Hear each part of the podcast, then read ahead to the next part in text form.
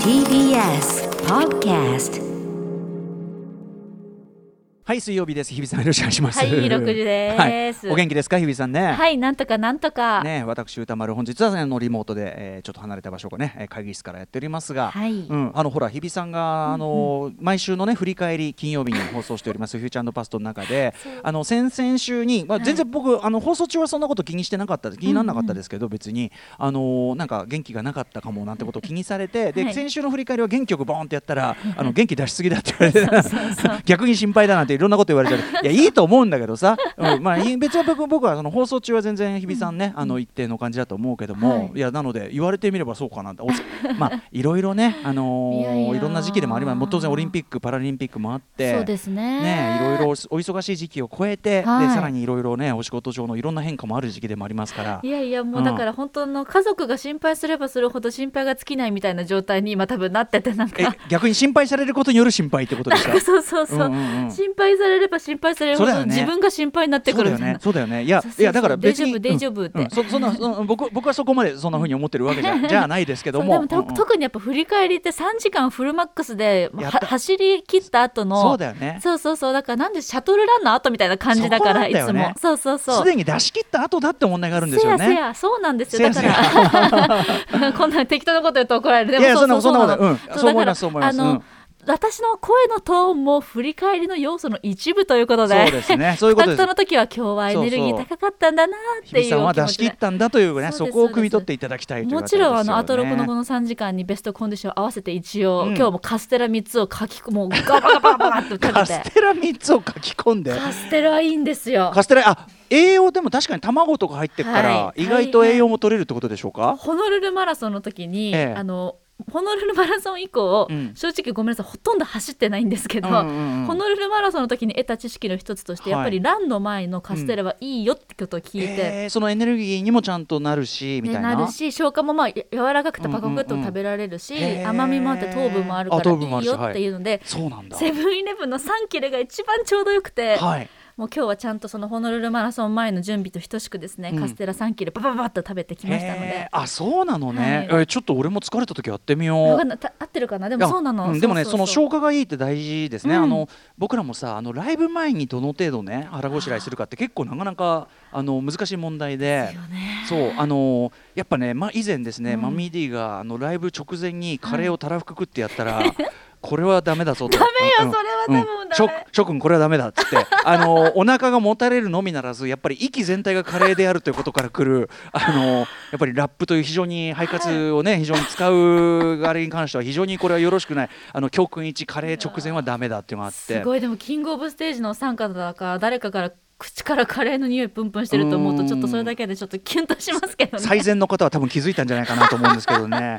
うんそうですかいやだからね難しい。だから僕もそのうんお腹にやっぱりそのなんか固形チックなものが残ってる状態だとやっぱりちょっとこう激しい運動でもあるんで、うんなのにやっぱりエネルギー補給はしたいし。そうなの糖分は絶対的に必要ですもんねそうです。まあだからああいうこうウィダインジェリーだゼリーだのああいったものでやったり補給したりとか、まあ2時間前におにぎりとかなんかいろいろこうやったりするんだけど、うんうん。あのーなんかこう山にちょっと足りねえなった時はこれカステラいいかもね本当ね。カステラとってもおすすめ。私もあの収録とかの前のロケ弁は絶対3分の1から半分って決めてるんですよ。はあ、はあはあはあ、どんなにお腹が空いてても絶対にご飯は絶対後で食べ後で食べるんですよ。すっごいお腹空いてるから。う。んうんうんうんそうでもやっぱそれもそね。あのなんかこう仕事が続いてたりするうんと、うんうんなんかこう噛むっていう動作も疲れるっていうか。そそうそう。だからパクパクってこう食べちゃった方が、そうカステラは本当におすすめです。そうだよね。あの、はい。おロケ弁とかでさ、まあうん。美味しいけど、うんですけどね。美味しいけどちょっとひちょっと冷え気味ので脂っこかったりするものをこう、うん。もぐもぐこう消化すること自体に体力もいるし。そうであお腹の中に入れた時に、うん。その消化のそのエネルギーを使っちゃって脳脳からいっちゃうんですよねそうそれがすごくもったいないなってわかります私は思っちゃうから。僕もだってご飯食べるたびに眠くなったりして赤ちゃんかみたいに思ったりしますいやいやもん私もそうですよいつもそう。だよね。だからそのうん食べすあやっぱり同じなんだね。食べ過ぎないは重要だったりする絶対と特にやっぱりお腹は腹筋を使って肺活量がうん肺活量というかその腹式でやっぱりアナウンサーは喋らなきゃいけないのでとかやっぱりそのいろんなところに収録中とかってカンペが出てるとか演者さんがお水欲しがってるとかそういうところまでやっぱり常に気を使ってるのでそうそうそう。満腹にならないってことは絶対必要でね。見つけたのがカステラ。カステラなのでちょっとやってみますね。カステラプロドリンクならぬプロフードカステラということで。本当はプロドリンクが一番いいと思うんプロドリンクはビール、えー、とちなみに今週の、えー、とムービーウォッチメン扱うのはですね、トマス・ウィンターベア監督の、えー、とアナザーラウンドというですね、えー血中アルコール濃度0.05%に保てば物のが全部うまくいくんじゃないか仮説を実証するっていうバカすぎる。え ーでもまあそれがなかなかちょっとこうちゃんとしたあの人間ドラマに実はなってくるんだけどいやーねあのちょっと先に言っときますけどね、えあのプロドリンクとか言ってる俺たち本当に身につまされて、何？全く同じ理論だよ。だからそのあの血中アルコール濃度が一定であれば、飲み過ぎさえしなければちょうどいいんだみたいな言い草で、もう完全に同じだよっていうそのは あの思考回路が、はいちょっとわあの身につまされるというか笑っちゃうというかなんというか。まあでもなかなかちょっとシリアスなことにもなっていく話だったりするんでね。詳しくはちょっとムービーウォッチメン楽しみにしていただきたい。と思っております。はい。ということであの今日ちょっとですね、あの以前もらったメールでちょっと大事なお話でもあったです。あのあの番組の中でですねちょっとあの紹介するの遅れちゃったんだけどぜひ読みたいなと思ってるメールもありますので、はい。えー初めてから読んで回していただきたいと思っております。いきましょう。アフター？シックスジャンクション。After Six Junction. 9月8日水曜日時刻は6時6分です。ラジオでお聞きの方もラジコでお聞きの方もこんばんは。TBS ラジオキーステーションにお送りしています。カルチャーキュレーションプログラムアフターシックスジャンクション通称アトロクはい、えー、パーソナリティは私ラップグループライムスターのラッパー歌丸。本日は所属事務所スタープレイヤーズ会議室からリモート出演でお送りしております。そしてはい。こちら TBS ラジオ第6スタジオからお送りしております。水曜パートナー TBS アナウンサーの日々真央子です。なんかねそのカステラに関しては、うんうん。えっと文明堂からスポーツ向けの V カステラっていうものも出てるんですよ、えだからそのアスリートにカステラはいいですよというのは全然定説としてやっぱりあるようですね。サイクリングうん。の捕食用にカステラですって。へたーたださカステラって水分ね取られるというか口パサパサになるから、うんうんうん。やっぱ水分同時補給もこれは欠かせないところではありますよね。そうそうなんですよね、うん。あすごいババータイプのもの。だからね。私普段はカステラとコーヒーっていうのが、まあ、うんうん。最強セットというか、ナイスコンビネーションとしてお仕事コンビです。あ確かにいいですね、うんうん。カステラコーヒーあるいはね僕のね、えー豆腐バーこういったもののね組み合わせつつタンパク質も取っていくみたいなね、ええ。うん。まあでもねあのちょっとこう涼しくなってきて日比さんはちょっとね涼しくなってきてそこもねなかなか体調崩れちゃうポイントだったみたいで私この時期ちょっと苦手な時期なんです暑よ。いところから急に寒くく特に今回はさちょっとその歴史的にね稀に見る急に寒くなりっぷりだったみたいだから。そうで今年の夏は特にね出歩いたりもせずにか。なんか夏みを感じないままに、うんうんうん秋さが急に襲ってきて、うんうんうん。もう気温の変化とか、はい。そういうこう体的な多分、うんなんかこう負担かつ、はい。なんか心理的な 多分ちょっとこう、うんうん。だるいなーっていうのはいはいはい。が続いてますけどね、夏ロスです。自律神経も狂っちゃうし気分的にも落ちちゃうしってことなんですね。ちなみにこれ私のよとかですね、まあ、多分宇垣さんとかもそうなんだけどよく言ってる、要するに服着込みたい派、はい。とっとと早く寒くなって服着込みたい派、はい。要するにあのゾロッとした服が好きだから、うん。あのゾロッとした服をいっぱい着込みたいのでそれにふさわしい気候に早くなってほしいと思ってる派は、うんうん。あの体もちろん体調変化とかもあるけど、はい。なんかやっぱこう寒くなるほどに俺は上がってくるという。だからなあの歌丸さんの中で夏ロスとかああ夏が終わっちゃうわ寂しいみたいなのがあんまり。いやていうかオフシーズンが終わったなっていうか俺にとっての。おまあ夏も夏で別に嫌いじゃないですよ。あの、いろんな文句言いますけど夏の良さみたいなのも当然分かっていますけどもやっぱり俺の本番は涼しくそして寒くなってきてからっていうのがちょっとあるんで。そっか。えでもここまでもだってなんか素敵なシャツだったりとか帽子とかもいろいろあったじゃないですか。もう僕はねやっぱりねあの例えばですよ。僕の自分がする格好で好きなのは、首元がやっぱりこうボリュームがあるような格好が好きなんで首が細いんでその首が細いし撫で方だコンプレックスとかもあったりして、うんうん。まあ、そういう体型をカバーする意味でもやっぱりこう首周りがこうボリュームあるような格好が好きと。となると当然ですよ。やっぱりこれはある程度寒くないとこれはね。うか、んってこと。あとやっぱり、まあ、私要するにそのファッションっていうのはさ自分の短所をカバーし長所を生かすというものだとするならば、うんうんうん。やっぱり例えば、まあ、僕は背は高めだし細いから、うんうんうんまあゾロッとしたコートは似合うだろうっていうんででやっぱゾロッとしたコートなんてのはこれはやっぱりある程度ねあれないとおかしいですしとか。ぱ冬ってコートで全部隠れちゃうじゃないですか。それでも脱いでなの着てなの理論というのがありましてですね あのやっぱり脱いだ状態ただまあ確かにねその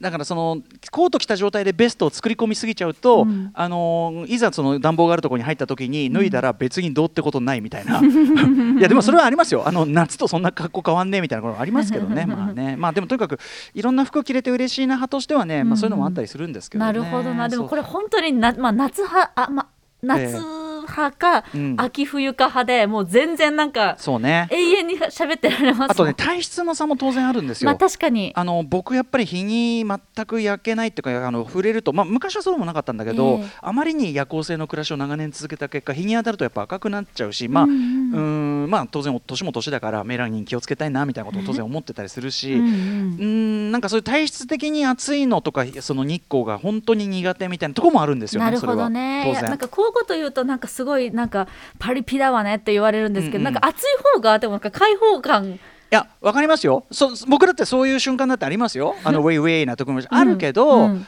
それはでもやっぱさその夏のそのボディ派つまりその ちゃんとボディをボディ派？そのボディこそがファッションである派。はあはあはあ。だからそのやっぱ脱いだ状態が要するに T シャツ1枚でめっちゃ決まる派みたいな要するにちゃんと努力してええ。体こそが一番美しいか状態に持ってってる人に比べるとはい。やっぱ俺のさなんていうの細いは細いけどぽよんとした格好みたいなのはいかんせんまあお前の出る幕じゃないわっていう なんかそのまあそうですよねっていう。だからあなたたちの季節ですっていう感じがやっぱ眩しいなって思うそのその人たち見ててかっこいいなっつって。でやっぱ夏を満喫するなら、あそこまでやっぱやってからじゃねえとなみたいな。ボディ派として。ボディ派。ボディ派。ボディ派。ちなみに、えっと、ライムスターマネージャー幼いさんはサーフィンやったりするような人ですから、こうね、はい。だからやっぱこう夏ボディ派なんじゃないですか。ボディ派？あボディ派？違う違うっつってるけど、違う違う。違う違うっつってるけど、でもなでもでもサーフィンやるぐらいだから夏はやっぱりそのやっぱりなんていうの夏を肌で感じる派なわけよ。そうねそうね。暑さで俺はどっちかっっていうと夏ははい。脳内で味わう派？脳内？うんだからその。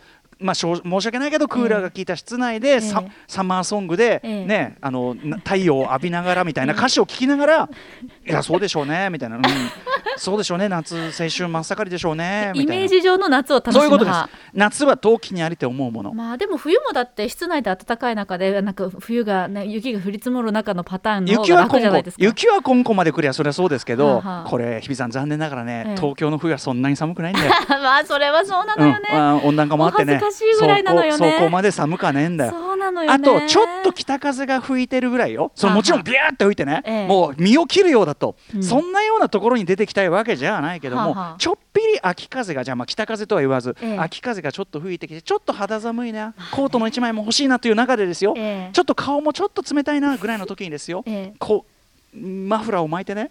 でその寒いけどマフラーの中は暖かい。あね暖あかい。あでその中でまああの以前僕去年の大晦日やりましたけど、はい。